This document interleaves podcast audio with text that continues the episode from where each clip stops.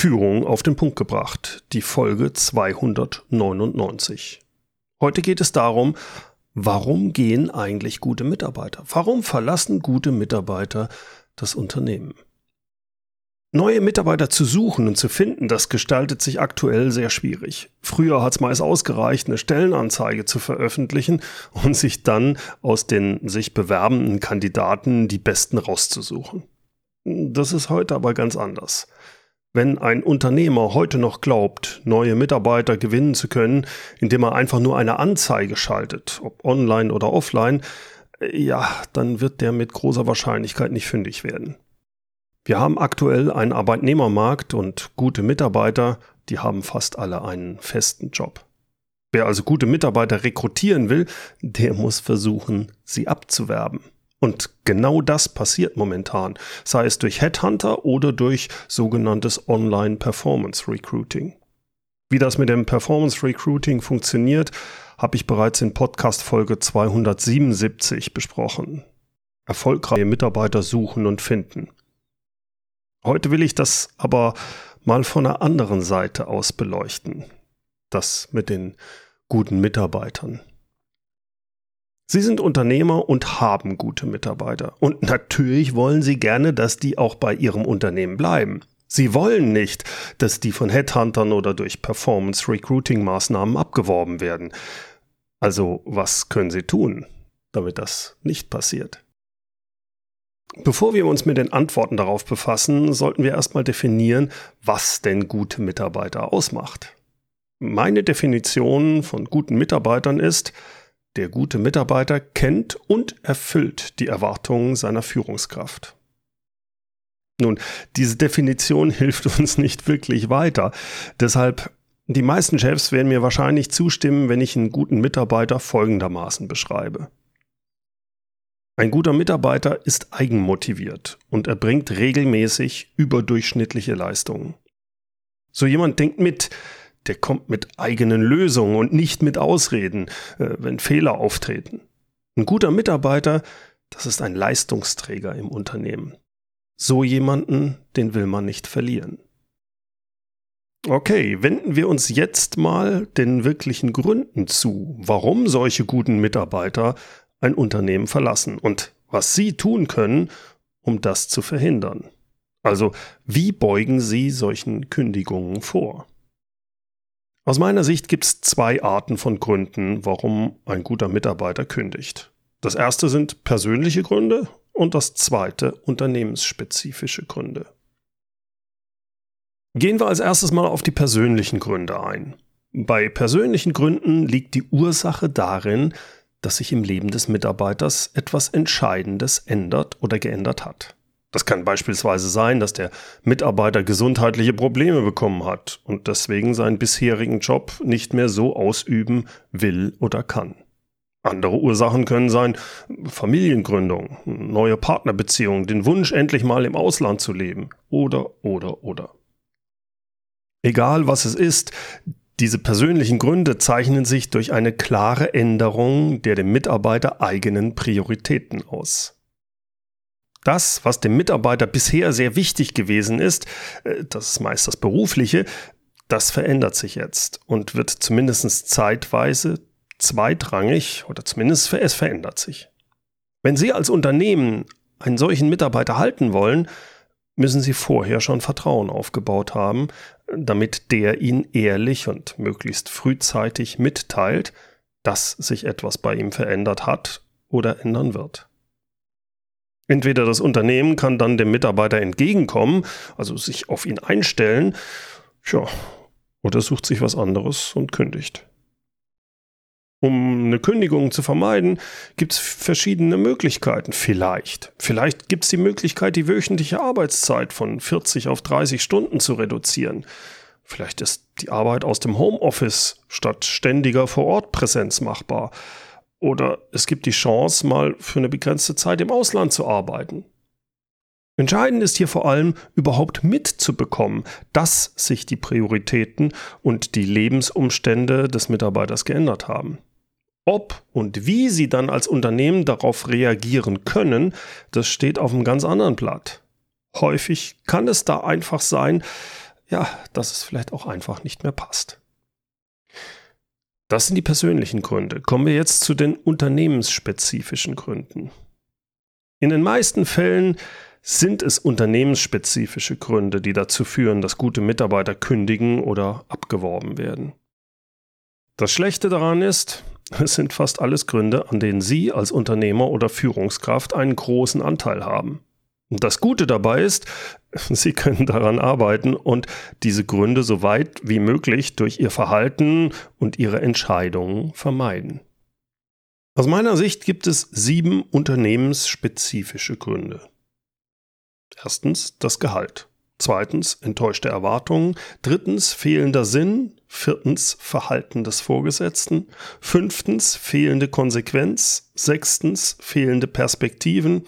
Und siebtens eine Unternehmenskrise. Gehen wir mal auf jeden dieser Gründe etwas mehr im Detail ein. Das Gehalt. Vorab ganz wichtig, die Höhe des Gehalts ist nie ausschlaggebend für einen Wechsel, zumindest solange der Mitarbeiter die Höhe seines aktuellen Gehalts als fair empfindet. Das bedeutet, selbst wenn ein Headhunter mit einem höheren Gehalt winkt, wird der Mitarbeiter nicht an einem Wechsel interessiert sein, solange der sein bestehendes Gehalt als fair und adäquat empfindet. Wann ist das der Fall? Ich gebe Ihnen hier mal meine sieben Prinzipien für ein Gehaltssystem, was aus meiner Sicht von den meisten Mitarbeitern als fair angesehen wird. Erstens zahlen Sie Gehälter leicht über dem Branchendurchschnitt. Dann wird es Ihrem Wettbewerb schon mal sehr schwer fallen, ein deutlich höheres Gehalt anzubieten. Zweitens bezahlen Sie in Ihrem Unternehmen für die gleiche Leistung auch wirklich das gleiche Gehalt. Dass Frau und Mann das gleiche Gehalt bekommen, wenn sie die gleiche Leistung erbringen, das ist selbstverständlich. Drittens, versuchen Sie Ihre Mitarbeiter nicht mit Geld zu motivieren. Achten Sie vielmehr darauf, dass Sie Ihre Mitarbeiter nicht demotivieren, beispielsweise durch Micromanaging oder durch zu geringe Gehälter. Viertens, vereinbaren Sie keine Bonuszahlungen in Abhängigkeit von persönlichen Zielerreichungen. Stattdessen zahlen Sie am Ende des Jahres an alle Mitarbeiter einen Bonus, wenn das Unternehmen gute Gewinne gemacht hat. Geht es dem Unternehmen aber schlecht, machen Sie auch klar, dass kein Bonus gezahlt werden kann.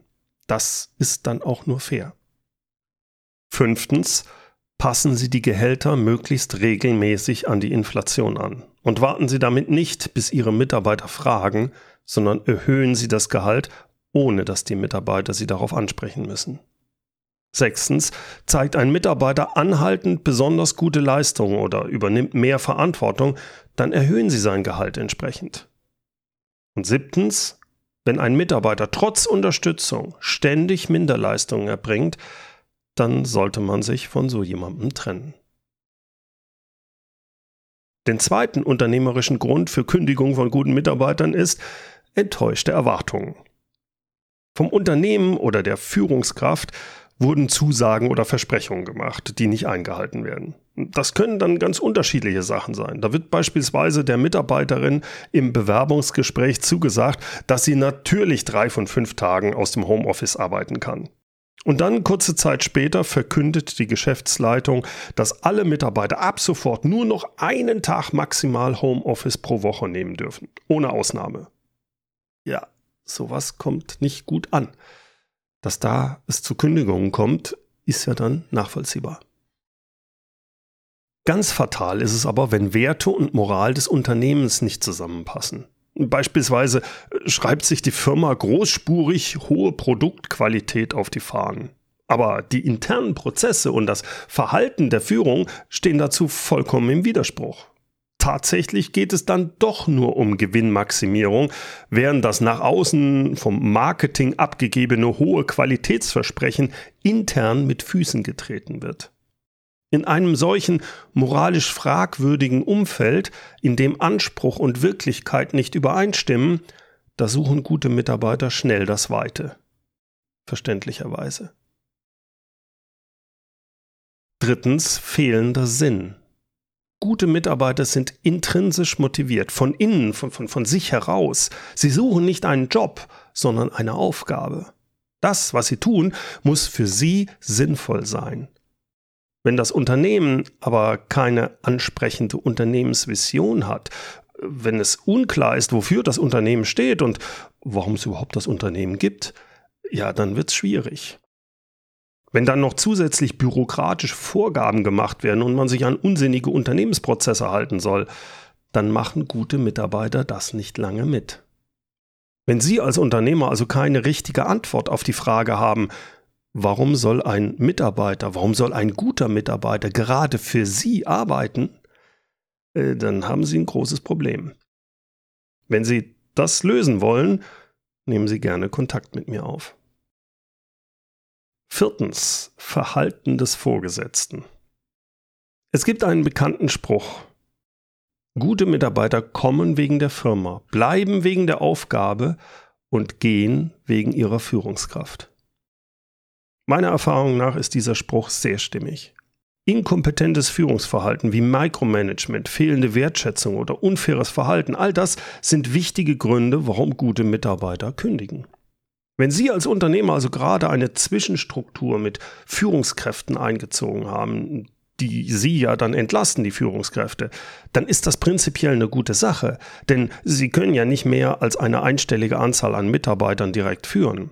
Aber jetzt müssen Sie darauf achten, dass die neuen Führungskräfte, die Sie entlasten, auch wirklich führen können oder das Führen lernen. Ansonsten passiert, naja, gute Mitarbeiter kommen wegen der Firma, bleiben wegen der Aufgabe und gehen wegen ihrer Führungskraft. Und Sie wollen doch nicht, dass Ihre guten Mitarbeiter wegen einer schlechten Führungskraft gehen, oder? Wenn Sie gerade in einer solchen Situation sind, so eine Führungsebene eingezogen haben, lassen Sie uns unbedingt sprechen, damit Ihnen das nicht passiert.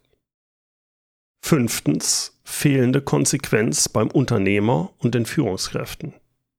Eigentlich gehört dieser Punkt zu dem vorhergehenden, denn inkonsequentes Handeln ist ja eine ziemliche Führungsschwäche. Weil dieser Umstand aber so häufig auftritt, mache ich dafür einen eigenen Punkt. Denn besonders kritisch ist Inkonsequenz, wenn die falschen Leute eingestellt werden. Beispielsweise zeigt sich bereits nach kurzer Zeit, dass der neue Mitarbeiter nicht zum Unternehmen passt. Aber es passiert nichts. Obwohl alle im Unternehmen erkennen, dass der Neue unfähig ist und sich auch nicht zum Besseren entwickeln wird, korrigiert die Führungskraft nicht den bei der Einstellung gemachten Fehler. Für die guten Mitarbeiter ist das klar, die erkennen, die faulen und unfähigen Mitarbeiter, die werden einfach im Unternehmen geduldet. Mit denen passiert ja gar nichts. Die Arbeit muss aber gemacht werden und deshalb überlasten sich die guten Mitarbeiter der Sache willen. Es sind ja gute Mitarbeiter. Nach einiger Zeit erkennen die aber dann auch, ja, irgendwie so geht's nicht weiter. Und jetzt, jetzt können zwei Dinge passieren. Erstens, der gute Mitarbeiter, der lässt dann halt auch mal fünfe Grade sein und meistens werden die auch noch sarkastisch dann. Die sind unzufrieden mit der Situation. Mit der Zeit wird dann aus einem solchen guten Mitarbeiter ein eher mittelmäßiger Mitarbeiter, der frustriert ist. Der strengt sich nicht mehr so an wie früher. Warum auch? Die anderen tun sie auch nicht. Es lohnt sich einfach nicht. Er passt sich der allgemeinen Mittelmäßigkeit im Unternehmen an. Und das, das ist der Anfang vom Ende. Oder der gute Mitarbeiter sucht rechtzeitig das Weite und kündigt. Im Unternehmen verbleiben dann nur noch die B- und C-Mitarbeiter. Und das alles nur, weil die Führungskraft bzw. der Unternehmer sich davor drückt, konsequent zu handeln. Schade. Übrigens, das Problem dabei ist ja dann nicht nur, dass die guten Mitarbeiter gehen. Gleichzeitig bleiben ja nur die mittelmäßigen oder sogar schlechten Mitarbeiter im Unternehmen. Denn die kündigen nicht. Die wissen, da draußen will die niemand einstellen. Die schlechten Mitarbeiter bleiben bei den schlechten Führungskräften. Und wieder bewahrheitet sich mein Spruch, nach spätestens zwei Jahren hat jede Führungskraft genau die Mitarbeiter, die sie verdient. Was gibt's noch?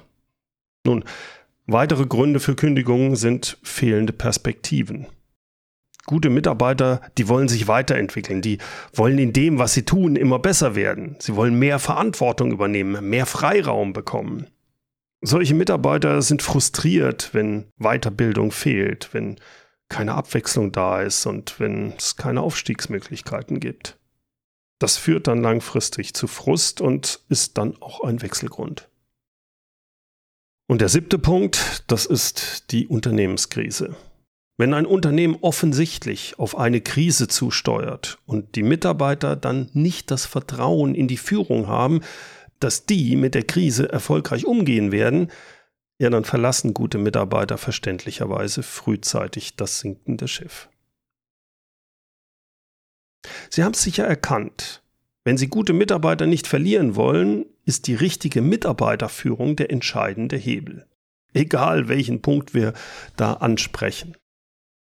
In meinem Leadership Intensive Mentoring Programm helfe ich deshalb Unternehmern dabei, dass die konsequent in ihrem Handeln werden und kompetent führen lernen.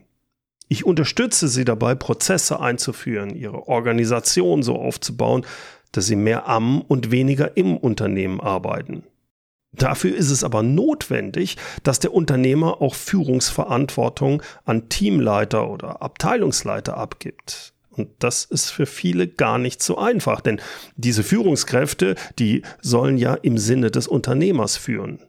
Und da besteht halt dann die Befürchtung, dass die das nicht können oder doch nicht so machen, wie der Unternehmer das gern hätte.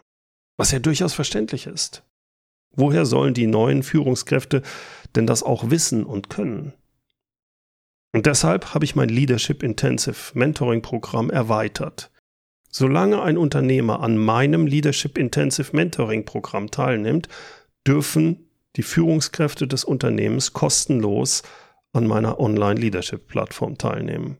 Da lernen die Führungskräfte, worauf es bei Führung wirklich ankommt. Beispielsweise, wie sie die Zeit finden, um zu führen, wie sie richtig delegieren, Feedback geben, mit Konflikten umgehen, an den richtigen Sachen arbeiten und mit ihrem Team Termine einhalten. Wenn Sie KMU-Unternehmer sind und Sie da sich mal mit mir drüber unterhalten wollen, melden Sie sich doch einfach bei mir. bernd.berndgerob.de Ich freue mich auf Sie. So, das war's mal wieder für heute. Vielen Dank fürs Zuhören. Und zum Abschluss habe ich noch ein passendes Zitat für Sie. Es kommt heute von Franz Luwein. Erstklassige Männer stellen erstklassige Männer ein. Zweitklassige nur drittklassige.